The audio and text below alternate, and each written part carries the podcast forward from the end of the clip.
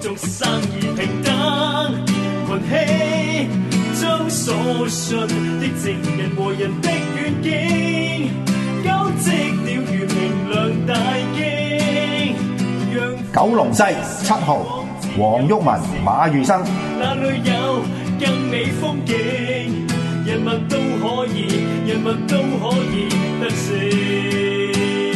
myradio.hk 全力支持公投制憲運動。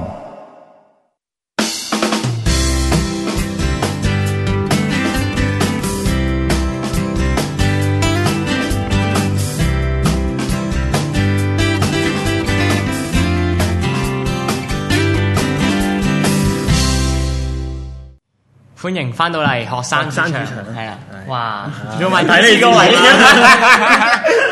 位 啊，咁又嚟到新一個星期啦，咁今日我哋咧呢度又有即係四個人啦，嗯咁就係好可惜就得我一個係主持嘅，係啦，咁我 叫 HK，咁話說咩事咧？咁張譯佢就即係私人原因啦，咁就應該嚟緊呢幾個星期，咁佢都即係唔可以上嚟做直播啦。咁而阿即係阿阿樂啊，咁佢今日就即係開會，咁所以就因為公事嘅問題，咁就嚟唔到。咁所以咧，今日咧就揾咗咧我有三位兄弟喎，咁就上嚟。我想介紹下自己先啦，要講啲咩啊介紹下即係講下自己叫咩名咁樣。係啊，大家好啦，咁我叫 A.K. 啦，咁我係誒今年啱啱中大畢業，係啊啊誒、大家好啦，我叫 Anderson，就喺英國讀書，啱啱喺 Cardiff 嗰度畢業。嗯，大家好啦，我係 Holiday，今年讀緊中五，冇問題嘅，係啦，即係年青誒，誒講翻先，即係講講下一啲即係花生嘢先啦。咁就啱啱啱啱咁我嚟呢度之前咧，咁就去咗轉旺角喎。咁旺角咧，即係本文前咧，就同呢個科大行動咧，咁就喺嗰度搞咗個 live 嘅呢個羽毛球嘅比賽， 直播直直播直播直播係啦係啦，直拍嘅比賽，啲頂人改打羽毛球，係啦， 嘅直播係啦，咁就啱啱就係呢個就中國隊啊，就對香港隊咁樣樣嗯咁係啦，我又睇咗少少啦，咁阿 Anderson 又好似啱啱又睇睇睇係啊咗睇晒係咯，廿廿一比幾啊？第一個，十七定十七定十六，跟住第二個咧十五啊，十五定十六唔記得咗。都算係咁啦，老實係咯講即係即係講真，即係中國隊咁啊，喂世界第一㗎嘛，世界分係啊嗰啊嗰隊組合係世界冠軍嚟嘅，係咯係啊，嗯奧運金牌都佢攞啊嘛，上一屆係咪啊係啊係咪啊？我唔係太清楚，好似係。唔 sure 啊呢啲就咁 sure，但係即係覺得即係點講香港隊即係呢面對住一個咁強勁嘅對手，嗯即係都可以抵抗到。攞攞到十咁零耐係分，仲攞到十零分，我覺得真係真係真係係犀利上啊！級跟啊住香港隊嚟緊喺香奧港運隊度好嘢啊都真係要繼續努力。咁但係咧，今日我哋 其實就唔係講奧運， 係啦，即係好啦，我哋開始即係今日認真少少嘅正常咁。即係今今個星期啦，咁就有一件大事啊！咁對於學界嚟講啊，又係咩事咧？JUPAS 放榜啊！哦，咁好耐歷史嗱，真係好耐歷史，即 係我我我嗱，我同我同 A K 啦，咁就第一屆就呢個第一屆 E DSE DSE 嘅係啊。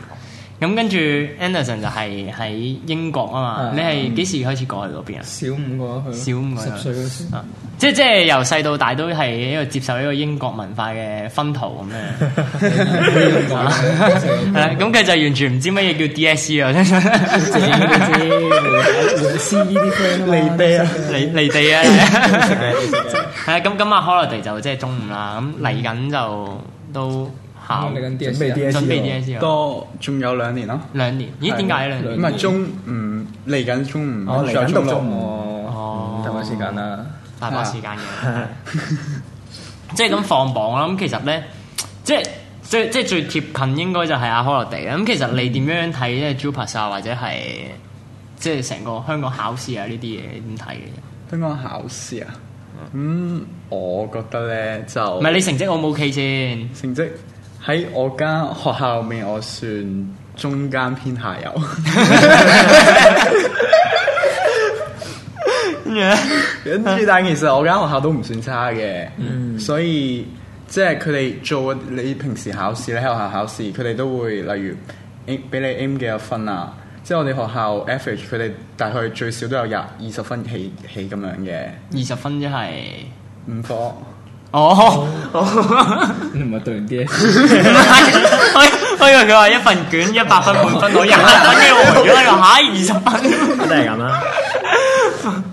哦，喂，咁其實二十分都唔低喎，如果你咁講。係咯係啊即係其實我間學校啲人如果都有四五十個入到 U 嘅，咁但係你自己有冇話諗住我有諗過入 U 啊，都準備努力緊㗎啦，準備落努力啦，要努力啦。努力啊！有有冇話心儀乜嘢因為科目嗰啲啊？我未諗到，有諗過哲學嗰啲嘅，不過我都好似出嚟乞食咁 哲樣。哲哲學嘅話出嚟撈政治 咯，因為都好多人讀哲學系啊嘛，即係你睇下黃台嘅咁樣樣，嗯黃台梁天琦 就修牛係啊津修讀呢個哈佛嘅牛津哲學啊牛津唔係唔係牛津咩 牛津啊 我記錯咗牛頭角津貼，頂住 係啊，即係即係係啦，跟住之後梁天琦係哲學系啦，係啊啦咁即係我哋之前有個好著名嘅安德烈啊，安德烈誒又又係哲學系啊嘛，中大啊譚先生啊譚，先生係係啊係，即係只我係好多時候唔知係咪會諗多咗好多唔同嘅嘢，跟住之後出到嚟都係會去即係讀哲學嗰一邊。咁但係對於即係 j o p i s 嚟講，你又即係仲有兩年啦。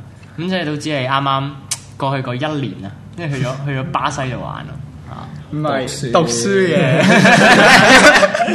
因為點解點解點解你當初會無啦啦決定咗去呢個即係巴西度讀因書？為好似我去嗰陣時，覺得好似香港啲生活有啲枯燥啦，同埋想即係睇下出面係點嘅咯，嗯就、所以就諗咗去 exchange。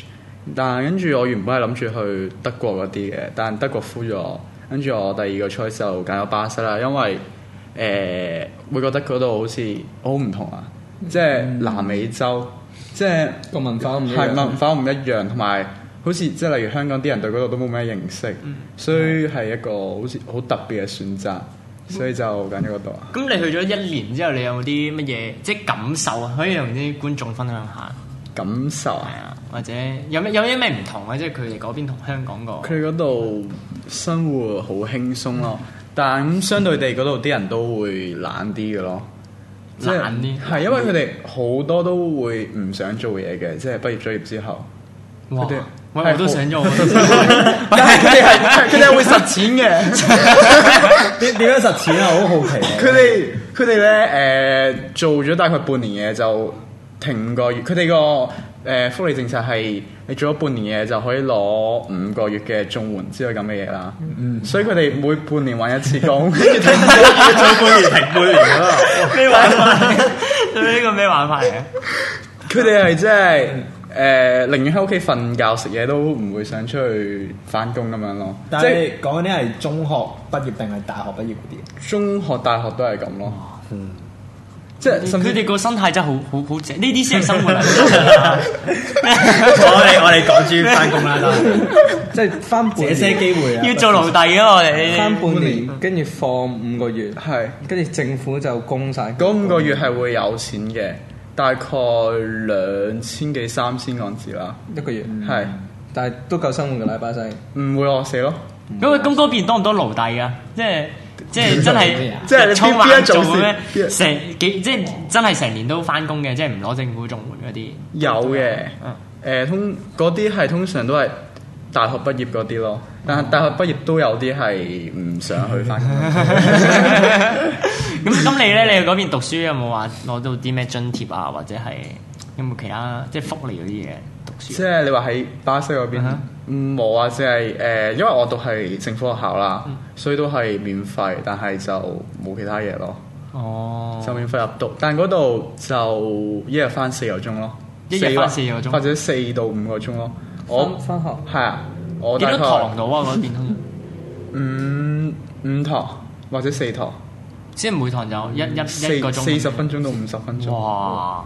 你翻半周，我覺得好爽啊！喂喂喂，唔係真係嗱，喂即係咁，即係我哋個即係個主題就圍繞翻 Jupas 啦咁嗯樣。因為你都知道香港讀書咧，即係我記得我當年中學嘅時候咧，七點幾就要翻到去，跟住準時八點就開打，即係打鐘就集會，嗯跟住上上堂就上到三三四點先放學，係咁樣樣。咁我喺香港都係咁嘅，有時留得再夜啲啦。係咯係嗯咯，但係即係所以又有課外活動，跟住之後又可能你又要自修啊、補課課啊啊咁嗰樣。啲，係所以去到嗰邊真係會覺得好輕鬆咁樣。 哇！翻到香港，我下年都唔知點。但係嗰邊嗰邊嗰邊都唔係興考試或者之類嗰啲嘢啊嘛，係嘛？佢哋啲考試唔難咯，感覺。嗯用用用用用咩文啊？嗯葡文，用葡文。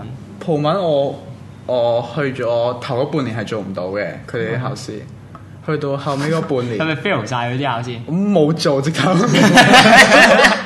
跟住去到後尾半年，其實某啲科目都會即係做到啲咯。我甚至試過我誒、physics，跟住係考全班第一咁樣咯。咁哇！你本身去之前識唔識葡文㗎？唔識完全唔識嘅，唔識啊即係去到佢先開佢始學。啊哦佢用半年嘅時間可以係 pick up 到咧一種即係新嘅新語嘅 language 咯，然後攞嚟做考試，仲要攞到全班第一。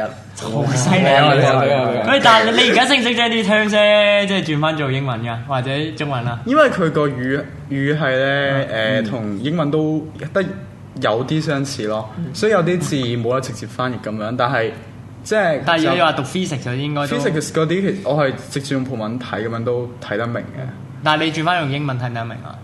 我因為我讀緊英中，所以都得嘅。哦，犀厲害利！即係即係而家點啊？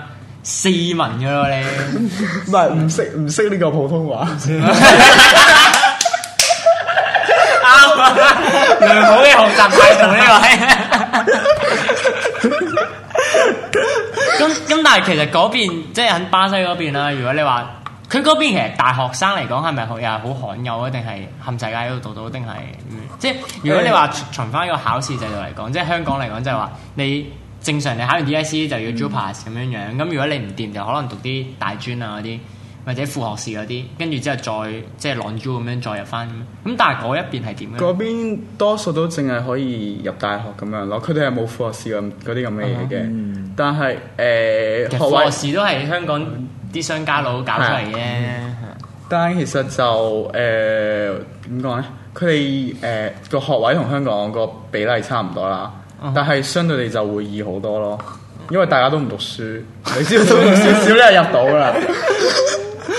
咁咁呢呢個我我其實唔係幾明。咁佢哋個考試制度其實係咪都係好似香港咁，即係有一個大嘅公開試咁樣？有一個嗯哼，都係六年，佢哋都係六年咯。即係就不過佢係考完之後就直接入大學。係啊。咁睇嚟你喺即係即係上一年咁樣去到即係巴西呢個地方，咁真係點講咧？即係睇，即係你會完全感受到即係香港嗰一種 咧，即係壓迫啊！ 嗰種嗰種叫叫咩咧？誒、填鴨式嘅教學啊，同埋嗰邊係唔同啦，應該即係嗰邊如果聽你咁講，又又輕鬆，又唔會話真係叫你落去背好多嘢咁樣。嗯誒，佢哋係會其實更加靠自己學嘢咯。如果你真係想入 U 嘅，其實你係要自己學咯。即係上堂反而就真係上堂啲老師都幾廢下，可以咁 講啊。即係例如英文英文堂啊，嗯我我啲英文我自己唔算好噶啦，我都係好過嗰度啲英文老師咁樣 咯。好誇張喎！呢件事 真唔係係即係誒好簡單嗰啲，嗯佢係可以連誒、he he don't 嗰啲咁樣錯誤咯，即係 he 得唔會係寫 he 得神咁樣即係嘅。即係啲 grammatical 嘅嗯 mistake 啊，冇冇講錯啊唔知冇講錯，呢度哦係我英國留學翻嚟啊！我我冇學過 grammar 嘅，當時講講咁啊，老師唔會教 grammar，唔會有默書，咩都冇。咁但係誒、呃即係如果你啱啱都聽完，即係可能巴西咁，其實巴西你你喺英國大啊嘛，即係基本上都係啦，即係你十歲係嘛，啊十十歲歲又過咗去嗰邊，跟住又完全係一個英國人嘅教學模式。十幾年咯十十十一咯，啱啱十幾年。如果聽咁咁樣講嗰係你覺得英國嗰邊啦、香港嗰邊同埋巴西咁樣樣三個地方各自各嘅學習環境或者點樣有有冇啲好大嘅唔同啊咧？好大嘅唔同啊！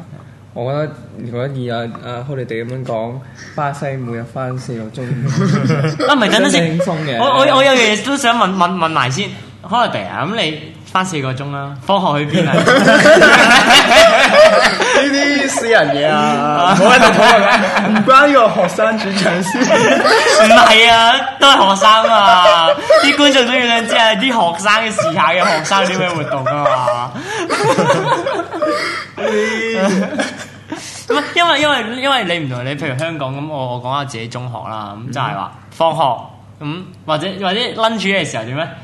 成班同學就衝去網吧打機，嗯正常嗯跟住好趕一樣翻返去，跟住放學之後可能可能真係最多可能去下網吧啊，或者係唱 K 啊，或者係真係肯即係可能個商場度可能兜個圈咁樣，跟住又翻屋企咁，其實就即係都比比較比較苦悶嘅香港生活其實都。誒咁但其實嗰度都要睇翻嗰度佢哋唔同嘅學生咯，窮嗰啲佢哋多數都會留翻喺屋企嘅。有錢嗰啲，例如有車嗰啲，佢哋咪自己揸下車出去公園坐下，出去玩下咁樣，喺出面 hang out 咁樣。咁咁你係有錢嗰扎啦，應該都。我係有有有跟過冇錢嗰陣，有跟過有錢嗰 陣。 咁咁係咪即係因為你你你幾多歲啊？你而家係我今哦嚟緊十七，你咁十七啊？咁即係你上年都十六歲啦。有冇去嗰邊可能話成班人劈酒啊？即係即係放學之後咁樣樣。誒通常佢哋劈酒都係夜晚先開始劈嘅。哦，咁反而下晝有踢波嗰啲又唔 下晝踢波啊，呢 誒仲有例如喺公園坐咁樣啊啦，係覺得佢講嗱，我覺得佢講得去公園坐咧呢件事咧，暗號嘅。即係係喺巴西，喺巴西話去我哋去公園坐啦，有咩意思？咩 意思啊？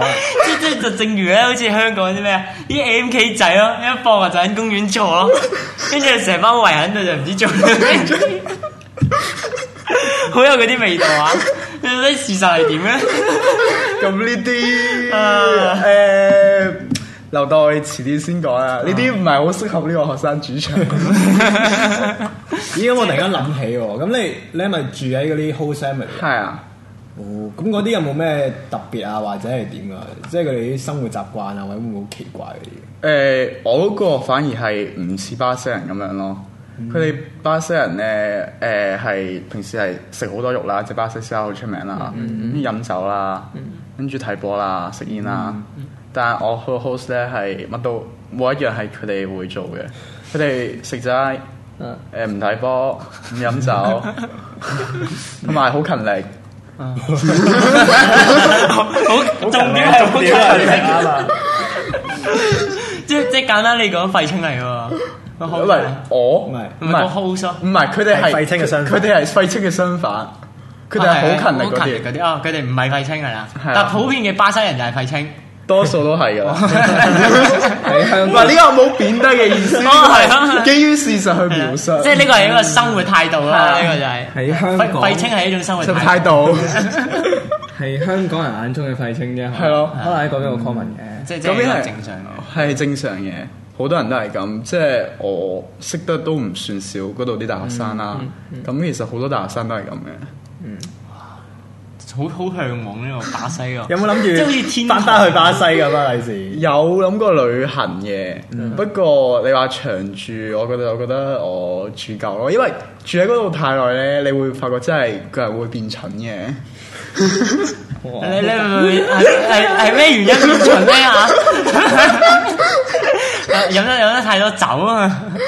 誒、因為喺嗰度咧，你會唔多諗嘢咯，嗯即係日日都係嘅生活都係好平淡咁樣，嗯就會唔會成日喺度諗嘢啊咁樣，所以就會你荒廢咗個思想好耐咧，就會我會覺得會越嚟越蠢咯咁樣咯。喂，咁幾奇怪喎！即係你啱啱就話應該會變蠢啦。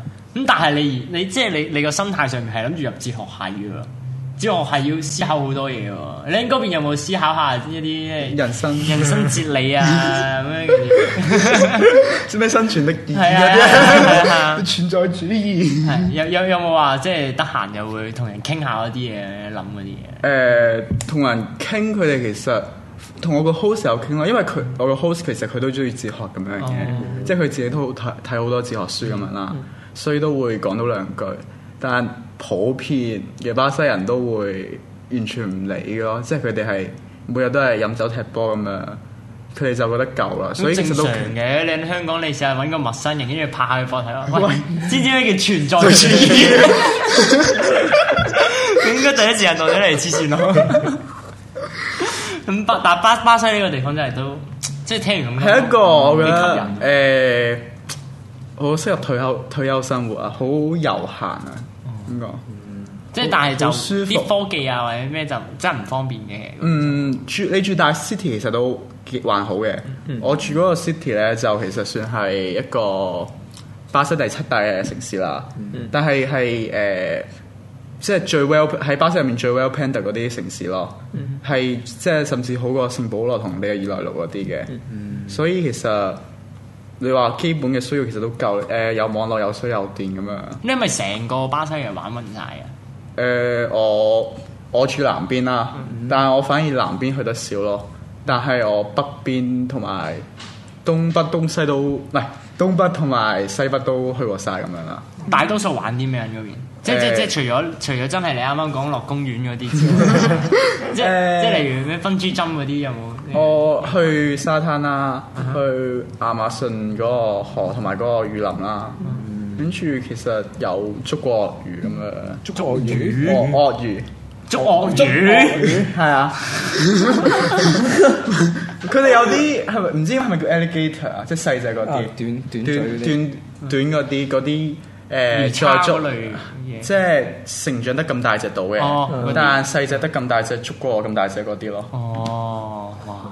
同埋誒有見到，即係見過嗰度入面啲印第安人咯，即即係咪嗰啲唔着衫要畫晒啲係啊花紋喺度嗰啲？係嗰啲係啊，原居民啊嘛，原居民原居民得佢哋話係叫印第安人。嗯哇！所以真係即係好特別嘅一個係，體驗。即係佢哋係真係好特別，因為佢哋仲要係唔識講葡萄牙文嘅，佢哋甚至係係講翻佢哋原居民嘅語言。其實入到去就係印印地咩印話第啊印印第安人地。安啊，係啊，所以入到去其實係真係，我去亞馬遜嗰個旅行係真係好有趣噶，嗯即係去會咗幾即耐啊嗰邊？嗰度我去咗亞馬遜去咗十日，你試下自己一個人入邊生存十日 啊。我聽人講呢個咧咩人在野，人在嘢，唔係因為我係住喺，因 為亞馬遜佢係有條河嘅嗯，跟住我哋就瞓喺架船度，跟住日頭就會有時入森林啊，咁樣玩下，夜晚就嗯翻返架船度瞓，跟住瞓吊床啊咁樣。安唔安哦全嚟嘅嗰邊？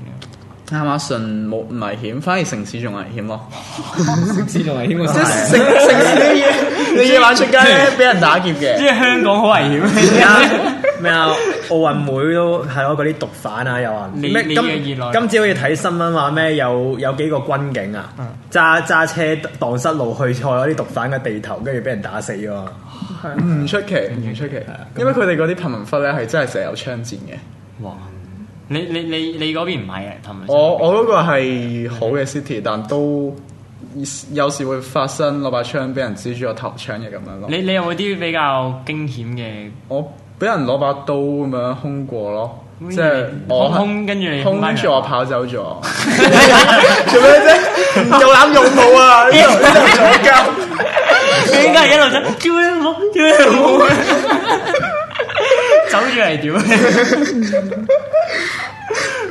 不不過不過真係誒點講咧，即係不過你真嗯危係險嗯我自己翻第一次見到係真係驚嘅，即係你會真心覺得嚇親嘅。啊但之後就唔驚。因為我只係試過一 次啫，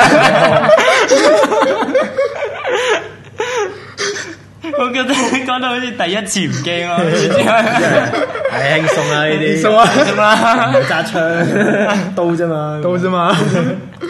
不過其實揸槍俾人打劫都好閒嘅，我有幾個朋友都試過咯，哦，即係其實只要你乖乖地真係俾晒啲嘢佢就冇事。冇試嘅，哦，因為即佢係哋都係求財嘅啫。哦，嗯，今次即係巴西啊，即係都即係講到呢度咁。即係即係其實講真啦，即係咁多位，我覺得即係考 JUPAS 又好，放榜又好，唔成功又好嗰啲嘅觀眾啦，其實咧都可以考慮下去巴西， 有閒嘅時 候。我做半年嘢，放半年 假，真係好開心呢件事。好，我哋下一節即係翻嚟再同大家再見。